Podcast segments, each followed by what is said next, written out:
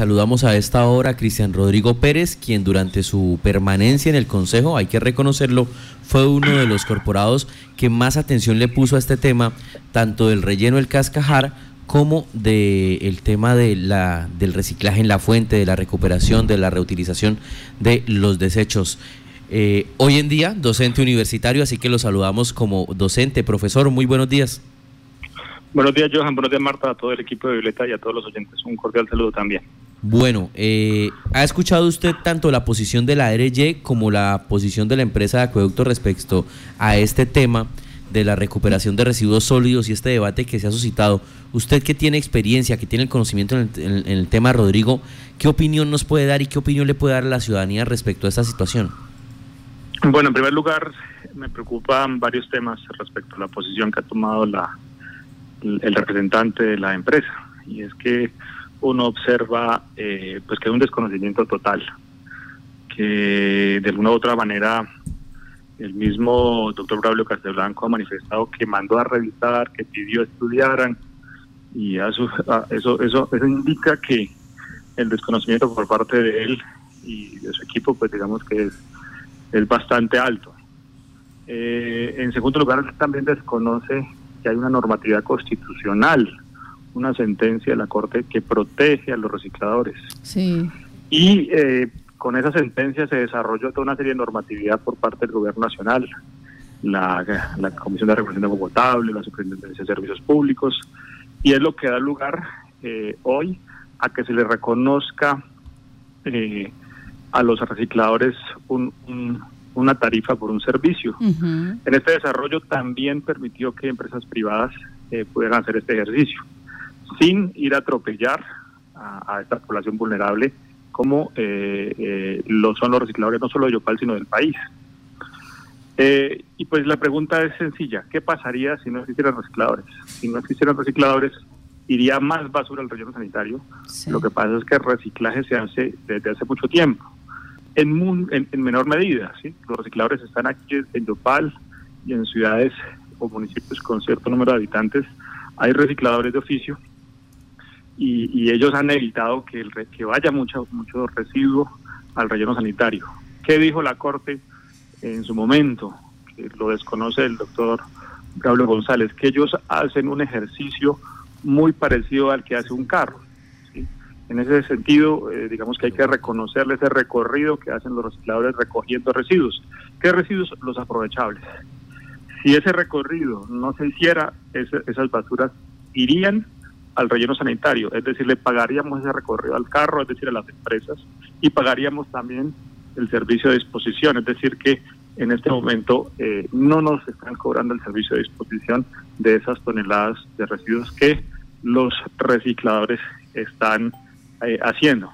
¿Qué sucede? Que como esta actividad eh, se hacía desde hace tiempo, pero hay que también manifestar que se hacía de manera incipiente, en, los dos periodos que estuvimos como concejal intentamos liderar esa relación entre ciudadano y reciclador que mejorara, que de alguna u otra manera eh, fuera armónica para poder entregarle nuestro material recuperado a los recicladores o incluso a las, a las empresas que, que se dediquen a este servicio si así lo desean. Entonces, eh, uno encuentra eh, calificativos generalizando por parte del doctor Pablo que los recicladores rompen las bolsas no voy a decir que eh, todo se hace 100% perfecto, pero el grueso de los recicladores eh, se comporta muy bien. Obviamente tenemos un fenómeno de migración, un fenómeno de habitante de calle que también recicla, que también tapa eh, las bolsas para buscar comida. Y eso él no lo ha tocado y yo lo invito también a que lo toque y a que revise eso de manera integral, a que no generalice, porque de alguna u otra manera tampoco podemos culpar en 100% los recicladores, que son una población vulnerable, protegida por la Corte, y eh, de alguna u otra medida, eh, esas medidas que, que, tomó, por ejemplo, de suspender unos pagos, simplemente con hipótesis y supuestos, que obviamente si hay algún mérito, pues que lo haga. Digamos que todo se debe hacer con apego a la norma, pero hasta el momento él no ha mostrado ninguna prueba contundente, salvo una queja, dos quejas o tres quejas que pudo haber recibido, pero sin ninguna prueba. También hay resoluciones de la de la superintendencia en donde él no puede hacer lo que hizo. Esperemos que esto eh, no se siga dando por, por el bien del proceso que se venía dando entre la comunidad y los recicladores. Ayúdeme con el tema, eh, doctor Rodrigo Pérez. Las empresas, las seis empresas que están en el municipio de Yopal, pues reportan ante el SUIT cierta cantidad de tonelaje eh, aprovechada. Eh, ¿Eso quién lo revisa, quién lo controla, quién lo...? Eh? La superintendencia, la superintendencia hace un rastreo, es la encargada de hacer ese rastreo, ese, esa vigilancia y las quejas que se presenten se deben hacer ante la Superintendencia de Servicios Públicos. Bueno, en el caso de Yopal, usted que está tan, tan empapado aquí en Yopal, ¿cuál es la persona que va y mira en campo y dice, efectivamente, se recogieron estas 50, 70, 100 toneladas el día de hoy. Eh, sí, sí es... Eh, Miren, eh, eh, resulta que como los residuos aprovechables, digamos que obedecen también a todo un sistema de facturación. Cuando el reciclador entrega su reciclaje, valga la redundancia, a alguna de las secas, esas secas venden ese, ese, ese reciclaje en algunas industrias esa industria emite o ellos emiten unas facturaciones. Y eso hay todo un rastreo eh, eh, vía facturas para que coincidan. Pero no solo eso, también hay unos promedios por, por reciclador. Si la superintendencia maneja unos promedios por reciclador, por capacidad de reciclaje eh, de, los, de los reciclables al mes y que si de alguna u otra manera desbordan ese promedio, pues entran a vigilar inmediatamente. Obviamente el sistema no, es perfecto, como cualquier sistema eh, en lo público tiene algunas imperfecciones y que la ciudadanía pues está en todo su derecho de demandar, de, poner quejas, de, de, preguntarnos. Pero aquí lo, lo que lo, lo el, el, motivo mayor de la queja es porque en algún momento la anterior administración de, de la empresa cometió unos hierros, unos hierros que lo explicaba la, alguien de la Asociación de Recicladores, en donde no tomó unas facturaciones a tiempo, tuvieron que pagar retroactivos, eso elevó nuestras facturas, pero yo insisto, todo esto parte de un reconocimiento que hizo la Corte Constitucional a los recicladores, que si no existieran los recicladores, todo ese material aprovechable iría al relleno sanitario. Creo que, no sé si... Y pagaríamos, estamos pagando, estaríamos pagando transporte y disposición y lixiviados por esos, por esos material. Hoy eh, de alguna manera hasta ahora arrancó eh, y espero que pues que haya una coordinación eh, y que más bien siga esa política que se trazó en su momento de, acercar a al ciudadano a esa relación entre recicladores, entre ciudadanía y entre estas empresas o asociaciones que se dedican a este tipo de actividad. Otro hierro que comentó la empresa, sí, que me parece que es un mal mensaje hacia la comunidad. Eh, en otras ciudades, a ese ítem dentro de la factura no se le llama eh, aprovechamiento, tiene otro nombre, el nombre de la resolución, de los decretos. Pero eso hace que de alguna manera distorsione el, concepto en la opinión pública y uno pueda pensar, ¿por qué me toca pagar por aprovechar? No, no, no se está pagando por aprovechar, se está pagando porque esos residuos se les hace un recorrido como el residuo ordinario normal. Si nosotros enviáramos, obviamente como ciudadanos normales, eh, fuéramos y lleváramos nuestros residuos, eh, eh, nuestras basuras a la, al relleno o a los sitios de, donde hay material de aprovechar, pues sencillamente eso no lo factura el reciclador y eso no se descarga sobre la sobre el recibo.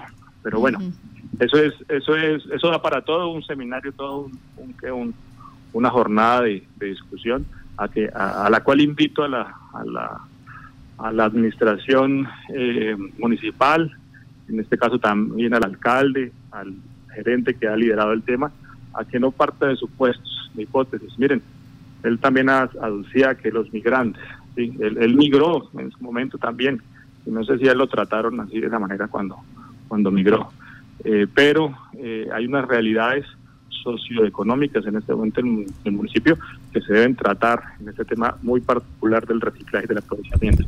Están los recicladores de oficio, la población migrante y el habitante de calle. Y eso eh, merece una política integral. En el Consejo aprobamos unos lineamientos para la política pública del habitante de calle, que muchas veces rompe las bolsas por buscar alimento eh, y eso causa desórdenes. Mal haríamos nosotros también en, en, unas particularidades generalizarlas. Eh, y yo invito a ser propositivo y a que ojalá siga ese vínculo entre ciudadanía y reciclador para que todo este eh, también, toda esta economía circular se fortalezca y, y, no se vaya para atrás bueno, lo que señor, se logrado. Señor Rodrigo Pérez, o sea, aquí lo que me llama la atención o lo que nos llamó la atención ayer cuando tanto que habló el, el comunal, eh, ya habló la representante de estas asociaciones y el señor Castelblanco, era el control, pero usted nos dice, se puede hacer control a través eh, de hacerle seguimiento a las facturas, lo que entrega el reciclador, lo que entrega a la ECA y lo que la ECA vende. Esto es más o menos la trazabilidad del proceso. Sí, esa es la trazabilidad y eso, digamos que están, estamos como ciudadanos en todo nuestro derecho de hacerlo. ¿sí?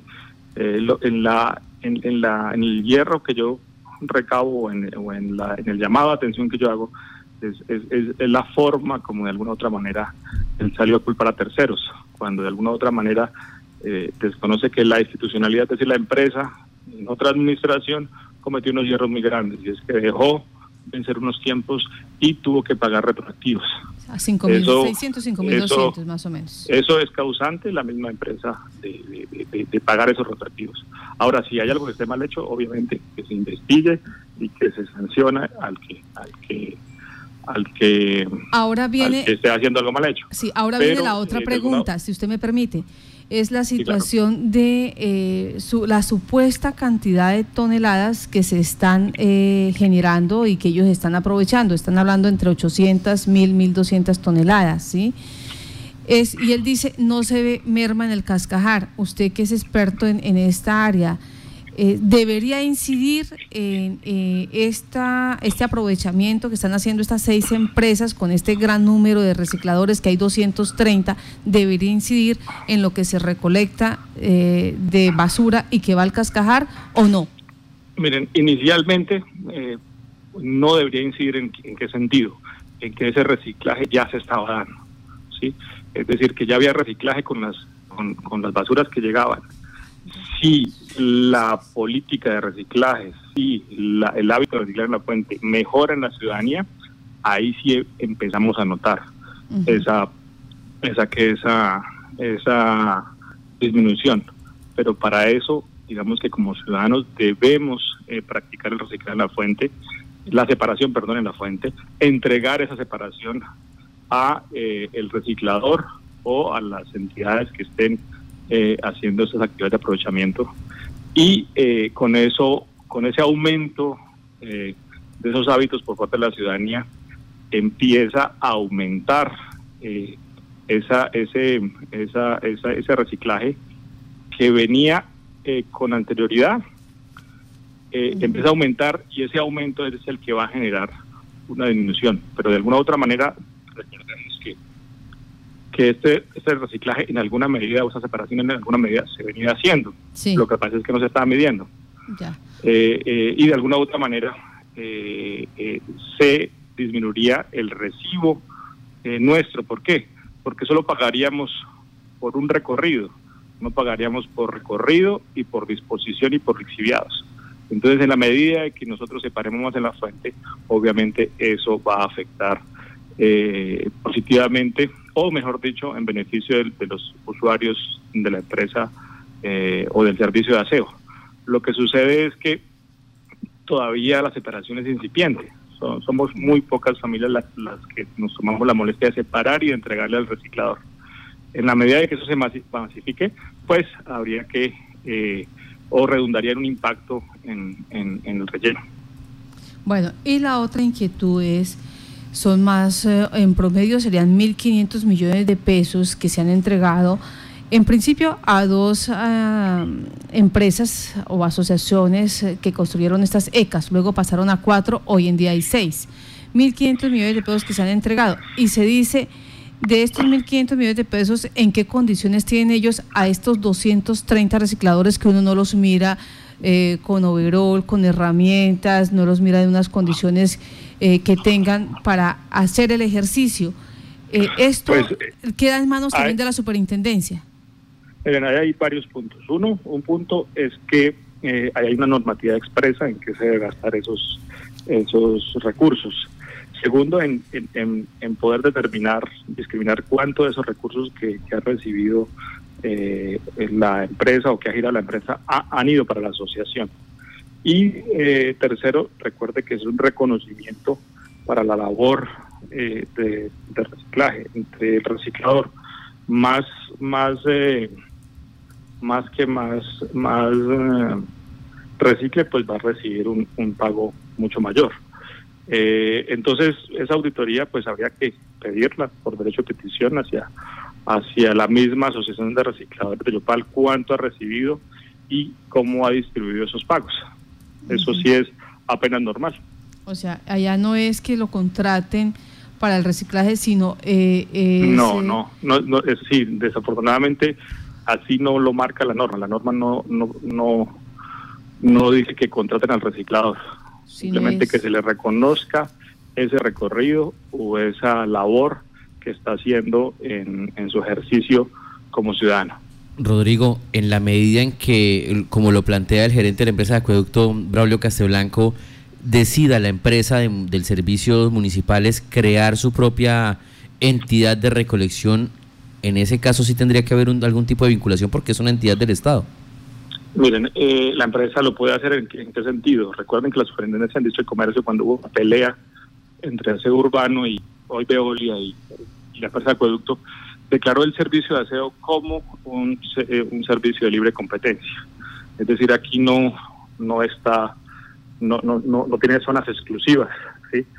Eso uno. Dos, eh, lo que debe tener mucho cuidado la administración de la empresa de acueducto es eh, no ir a manipular el mercado. Puede recibir sanciones por parte de la Superintendencia de Comercio por eh, acaparar el mercado, por ejercer una posición dominante. Y eso, digamos que hay ejemplos a nivel país. Está el mismo caso de Samuel Moreno, que, que, que se le cayó una licitación por excluir a los recicladores y por generar una posición dominante. Entonces, eh, eh, hay que tener en cuenta eso y, si la empresa quiere hacer reciclaje, eh, a bien lo puede hacer, pero en el entendido de, que es un mercado de libre competencia y que no puede ir a tomar su posición monopólica y atropellar a los demás competidores. Hay otra cosa que me genera cierta suspicacia en, este, en esta cuestión. Está bien que a usted se le pague por eh, la recolección de estos aprovechables, y, dependiendo de su capacidad, de sus amigos, de la cantidad, pues va a recibir también, digamos, eh, eh, ese valor. Pero es la, el reciclador es el que debe asumir entonces su seguridad social, su overall, su dotación, absolutamente todo. ¿Cómo funciona para el reciclador? La, la Asociación de Recicladores maneja unos porcentajes, en esto no, recuerdo si es el 20 o el 30% por administración. Y en eso puede y ese y ese porcentaje puede, eh, digámoslo así, ser destinado para esos tipos de valores, dotaciones, para eh, capacitaciones sobre seguridad industrial, en fin, porque además pues su actividad está expuesta a muchos riesgos. Y el otro y el otro porcentaje mayor es el que se le distribuye a los recicladores para para para su pues como su ingreso pues eh, por esa actividad. Em, pero digamos que eso está debidamente normatizado el, hay un lío grande que, tiene la norma y es un vacío y es que una vez se le pague al reciclador, por ejemplo, seguridad social, ya no es vulnerable, ya no sería vulnerable, saldría del, de la condición de vulnerabilidad y no podría seguir recibiendo tarifa, por ejemplo. Eh, Entonces ahí hay un vacío bastante grande. Ahora, esto para la Asociación de Recicladores, pero resulta que en Yopala hay una o dos asociaciones de recicladores, las otras son empresas privadas eh, que se benefician de lo que eh, las, los vulnerables, las personas vulnerables recogen. Y para ellas entonces, ¿cómo funciona? Pues eh, también hay una normativa especial, hay un capítulo especial que, que, dijo, digamos, que el desarrollo que hizo la, la Comisión de Regulación de Agua Potable y la Superintendencia, y es que así como, como pueden haber asociaciones de recicladores, también pueden haber eh, asociaciones, perdón, pueden haber privados este, haciendo este esta actividad. Y a los privados tienen una, una normativa más rigurosa. Eh, a, los, a la Asociación de Recicladores se les da cinco años a partir de su, su inicio de conformación para lograr todos unos cumplimientos. Y, la sociedad, y, las, y las empresas privadas tienen que hacerlo desde ya, o sea, desde el momento de, de que arranquen la, la, facturación de tarifa, ya tienen que tener muchos, todos los ítems cumplidos. Entonces digamos que que ahí eh, también hay una discriminación en, los requisitos. Obviamente en el entendido que las asociaciones, asociaciones son vulnerables, dieron un plazo, son personas vulnerables sin alguna capacidad académica o con una capacidad académica bastante diferente a la de una empresa privada, les dieron algunas flexibilidades, a las privadas no. Y, pues bueno, en, en buena hora, ojalá eh, toda esta discusión que se está haciendo no eche para atrás, eh, Marta, y esa es mi preocupación, la relación entre ciudadanía y recicladores. En absoluto, la idea es eh, que estos privados, porque es que no vemos, hay una asociación que tiene su chalequito, tiene em, identificados a sus recicladores, a la mayoría les he visto como una, un triciclo más o menos, es lo que manejan, y, y ellos están uniformados, identificados y ya eh, con esa red de apoyo. Pero en las privadas uno no observa eso, lo que mira es población venezolana migrante con una necesidad inmensa tratando de buscar, eh, así sea para el día, eh, pidiendo en las viviendas, pidiendo en las tiendas, pidiendo en los diferentes sectores que les colaboren con los diferentes elementos. Entonces ahí entra ese, ese, ese interrogante, ¿qué está pasando con estos privados? ¿Quién los tiene que regular? Y por qué pareciera que no sucede nada dentro de ese proceso. Pero lo que pasa es que ahí lo que tú estableces ya es ley de mercado. Si a una empresa, a la asociación o a una empresa, llega un ciudadano, migrante, eh, nacional, un habitante de calle, con un producto reciclable, llámese aluminio, eh, plástico, pues digamos que se ejerce un, ejercicio de transacción. Está a tanto el precio por kilogramo y tendrán que negociar. Hay otro tema y es cultural. Hay muchas personas, yo he visto algunos casos en donde algunos eh, comerciantes de estos de estos productos reciclables les han regalado hasta los recicladores dotaciones, guantes, pero por cultura no, no los usan, no, que no, no están acostumbrados a manejar este tipo de indumentación o de, implementos. Y, y, en eso juega ya un papel muy importante. Recordemos que lleva, lleva la asociación eh, como seis meses, ocho meses ya mucho en este ejercicio. Eh, y eh, de alguna u otra manera eh, está arrancando. Es un proceso que ustedes saben que, llevaba más de cinco o seis años intentando arrancar. Entonces, mi invitación, Marta, es a que hay muchos, muchos, mucha comunidad reciclando. Usted lo ha dicho, hay población migrante, hay habitante de calle, hay consumidor de, sustancias psicoactivas también reciclando y hay recicladores de oficio. Y, no podemos echar a todos en un solo costal, no podemos decir que, que porque uno rompe, entonces todos rompen. No podemos decir entonces que porque el carro de basura hoy no pasó por mi barrio, entonces se está prestando mal servicio en toda la ciudad.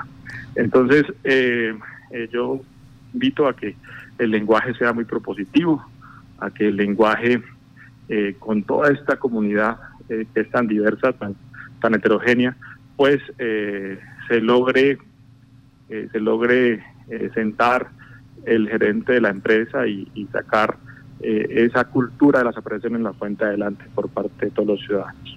Pues muchas gracias a usted por estar en Contacto Noticias y dar la otra, otra arista o dar otra visión a este tema que se volvió sensible en la capital castellanareña del manejo del reciclaje que se está dando, 1.500 millones de pesos, más o menos seis asociaciones, 230 personas dedicadas a este tema y donde presuntamente pues eh, para el gerente de la empresa de acueducto alcantarillado de aseo no habría claridad y no habría claridad en el tema. Ese, es un tema, claro, no, no, no, tiene claridad, es falta de estudio de la normatividad. Ajá. No habría claridad en el tema para él porque se están generando eh, cantidades... Em, o se están facturando más bien eh, cantidades entre 800, 1000, 1200 toneladas mes y él dice, esto no lo veo reflejado en el cascajar y de eso se desprendió eh, toda esta situación para conocer quiénes están eh, en esa otra línea, quiénes están reciclando, cuáles son sus condiciones y qué va a hacer la superintendencia para hacer un acompañamiento más de cerca. A usted muchas gracias por estar en Contacto Noticias. A usted, Martica, a todos los, a todo el equipo de Violeta Estéreo y a todos los oyentes también un cordial saludo y un feliz día para todos.